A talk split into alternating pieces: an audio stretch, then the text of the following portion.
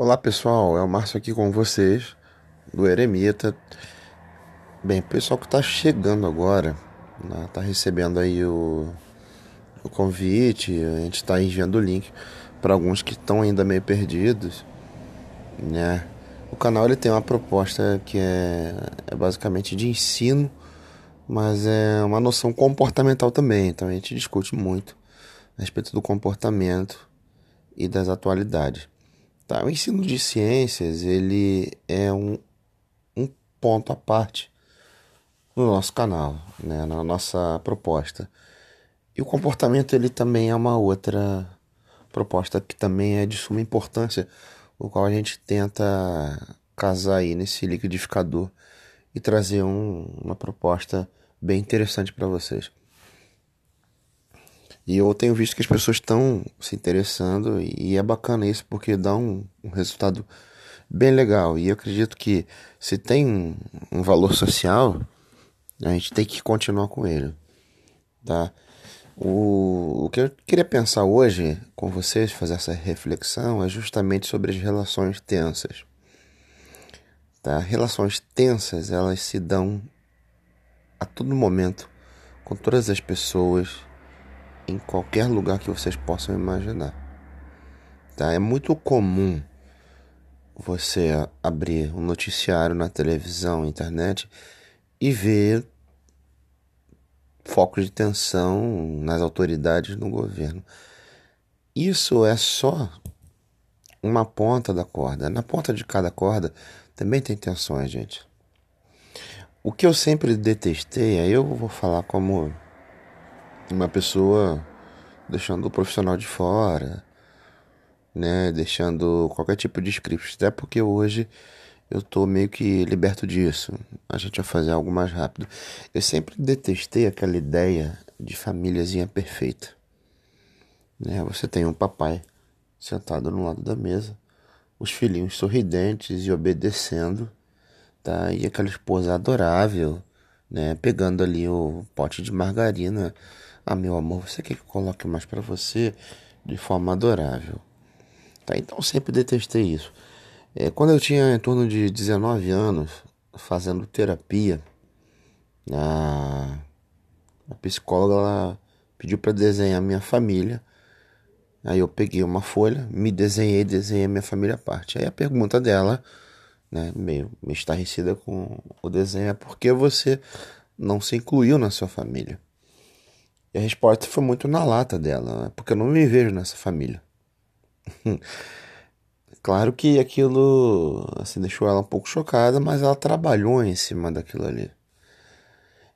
Então hoje eu vejo a minha família já sendo uma família melhor para mim do que era antes. É claro que assim, muitas das vezes a gente exige algo demais das pessoas e não vai ter essa resposta.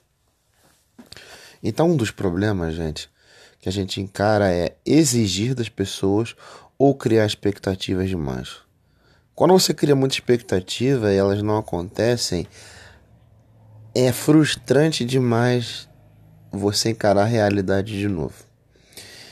E quando você quer que as coisas aconteçam e se força para que elas aconteçam e não acontecem, você sente aquele sintoma frustrante, mas você também pode entrar numa certa paranoia. Porque a insistência em coisas que são impossíveis, elas vão te levar num estrangulamento mental. E é isso que a gente quer evitar. Então eu lembro que um dos focos de tensão era com meu irmão, uma relação difícil que a gente tinha. Hoje os dois são casados, cada um vive sua vida e a gente tem menos proximidade do que tinha antes. Tá? Mas é uma coisa que eu acho interessante para vocês pensarem. Hoje, eu tendo menos contato diário com meu irmão, a relação que eu tinha antes com ele era de maior veracidade, era de maior intimidade possível. Por que isso aí? Porque os momentos ruins, os momentos tensos, mostram um para o outro quem é um e quem é outro. Quando você está distante da pessoa, você não sabe quem ela é. E eu reconheço isso muito naquilo que foi gerado na gente, né? Primeiro que minha mãe sempre botava um do lado e o outro do outro sentado. Ó, oh, você errou nisso, você errou naquilo. Acho que já passou da hora de vocês se entenderem, senão vai ficar difícil. Então a gente se entendia. Mas como a vida ela vai passando, vai mudando as responsabilidades daquela primeira família, surge uma outra família e a coisa ela vai ramificando, você acaba caminhando para sua rotina. E infelizmente o gênero humano tem essa merda chamada rotina. Quando a gente está preso nela, é muito difícil de sair. No geral, eu acredito, tá? Não sou vidente não, nem nem cientista de cientista comportamental de ninguém. Mas eu acredito que as pessoas que não suportam uma rotina sufocante, elas são menores hoje do que as pessoas que estão acostumadas à rotina. Por quê? Primeiro que as pessoas que não suportam uma rotina sufocante, repetitiva, enclausuradora, são as pessoas que ocupam quais tipos de ocupação na nossa sociedade. Que redundância, mas vamos lá. É, são as pessoas que fazem o quê?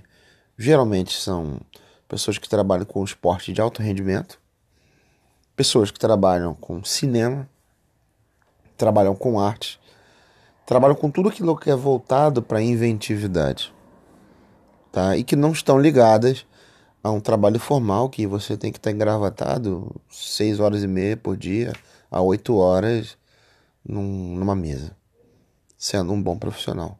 O qual muitas das vezes a pessoa é por fora, mas por dentro ela é o péssimo para si próprio. Então, as pessoas que não conseguem se dar bem com a rotina são essas que ocupam esses espaços que eu falei. E os demais é o resto da população toda. E aí você vem o que? Vem a guerra da galera se debatendo, tá? Um quer uma coisa, o outro quer outra e por aí vai. Então a coisa ela é bem delicada, por quê? Porque ninguém consegue realizar o seu próprio desejo. Eu conheço gente que tem dinheiro, mas não tem desejo realizado na vida. Eu conheço gente que tem condição financeira boa, mas não encontra aquela danada felicidade que é como se você estivesse tentando tirar um dardo lá naquele centro ali que vale 90 pontos e nunca acerta. E isso é uma característica desses tempos insanos nossos. Mas para que você não fique insano, eu vou dar uma sugestão tenta mudar a rotina aos poucos. Tenta fazer uma para-rotina, ou seja, você tem uma rotina. Pode até fazer o seguinte, a nível de comparação para ficar um negócio interessante, e se não der certo nada, você vai estar tá rindo no final disso tudo. Tá? É meio louco, mas vamos lá. Pega uma folha de caderno, escreve tudo aquilo que você faz na maioria dos dias, tirando o final de semana, que geralmente as pessoas se dedicam a coisas diferentes. Vai ver tia Gertrudes lá em Seropédica lá e os 420 gatos dela. Mas tirando isso, você faz uma lista das coisas que você costuma fazer durante a semana. Aquilo ali é, é a primeira programação, certo? A primeira configuração. E você faz uma outra lista do lado, uma outra rotina com uma outra configuração totalmente diferente daquilo que você faz na primeira. Por exemplo, se você acorda e já vai comer, você vai acordar e vai fazer um exercício físico dentro de casa, na rua. Não importa, não tô nem aí se você vai ficar em casa ou não. Você vai fazer um exercício físico. Se você está acostumado a, a ir na padaria tomar né, no caso uma cachaça aí de manhã cedo, você vai trocar por uma média. Você está acostumado a aquele horáriozinho de almoço, né, o horário do rush, né, apesar de que os dias eles estão mais mais lentos devido às pessoas não estarem trabalhando, você vai tentar mudar um pouco. O que, que você vai fazer? Você vai tentar parar de fumar nesses momentos aí. A não ser que a ansiedade ela seja maior. Se você não conseguir cumprir a risca nenhuma rotina A nem a B, você vai mesclando as coisas que você conseguiu de uma e outra. De qualquer forma, você já transformou a sua rotina. Pode parecer muito bobo, uma coisa meio meio ridícula, mas acaba sendo uma atividade lúdica e mostra a sua capacidade de mudar hábitos. Certo? Por que isso? Porque principalmente uma atividade chamada atividade chamada estudo, ela requer mudanças. Não adianta um professor universitário ele passar uma bibliografia para os seus alunos contendo 26 obras se os alunos não vão ler duas páginas né, do Pequeno Príncipe. Então, assim, é de espantar hoje que a gente é um, é um país de fato fracassado a nível de leitura e compreensão da leitura. Não é só comprar livros, não é só se interessar por leitura. Até porque a gente vive numa realidade tão plástica, tão massificada de ideias, que as pessoas acham que são bons leitores porque compartilham Caio Fernando Abreu, Bukowski, que compartilham coisas do gênero no Facebook. Nunca leram obra de ninguém. É, Paulo Coelho da vida. E por aí vai. Então é uma realidade muito, muito plástica, muito maleável, o qual as pessoas estão envolvidas e não percebem. E para quem quer estudar, se você chegou até aqui no nosso canal e você tem um interesse em aprimorar seus estudos e chegou a ouvir ou tentar ouvir algum episódio anterior, só que parou porque achou muito chato, não, isso não é para mim de fato. Você tem que fazer essa reflexão. Se não é para você, você de fato vai largar isso, vai procurar uma outra coisa para fazer na sua vida. Porque aquilo ali que você vai procurar fazer sim vai te dar um prazer. Mas agora, se você não tentou e você foi taxativo em dizer que não é para você, de fato você está se deixando levar por um condicionamento que vai te empurrar cada vez para baixo. As pessoas mais inteligentes que eu conheci Posso dizer isso para vocês com toda certeza.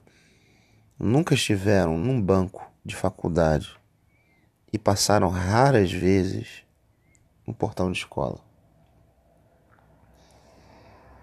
A educação formal hoje no Brasil, ela é um outdoor para chamar gente. Ela informa, mas não dá forma. E na maioria das vezes ela também está deformando as pessoas hoje. Que estão condicionando elas a um pensamento, muitas das vezes ideológico, muitas das vezes a uma forma de agir, o qual a pessoa não consegue se desvencilhar disso. Então as relações elas passam por isso também. A gente está fracassando porque a gente quer ter relações só com quem pensa igual a gente, quem é bonitinho como a gente. A nossa network são feitas de pessoas que têm semelhanças profundas com a gente. E nós estamos cada vez mais tão segregados a nível do outro, do diferente, que já não se nota mais isso. E aí que eu queria chegar. Cada vez mais que eu venho segregar o outro sem perceber, eu estou criando esses invisíveis sociais. E esses invisíveis são as pessoas que muitas das vezes elas têm algo a acrescentar. Tem uma inteligência por trás dela. Mas ninguém repara isso.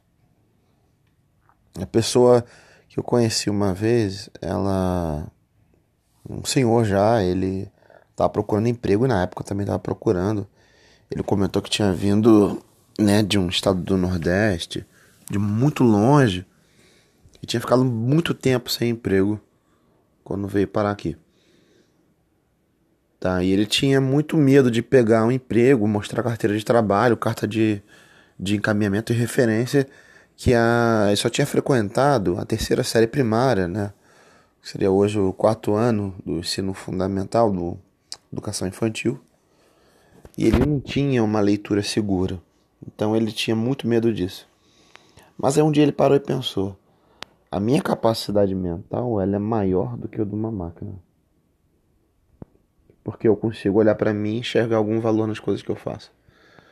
E ele era um, um dos maiores mestres de obra lá em Alagoas, na região onde ele nasceu e viveu, se casou, teve filho e tudo mais. Conseguiu depois de um tempo emprego aqui.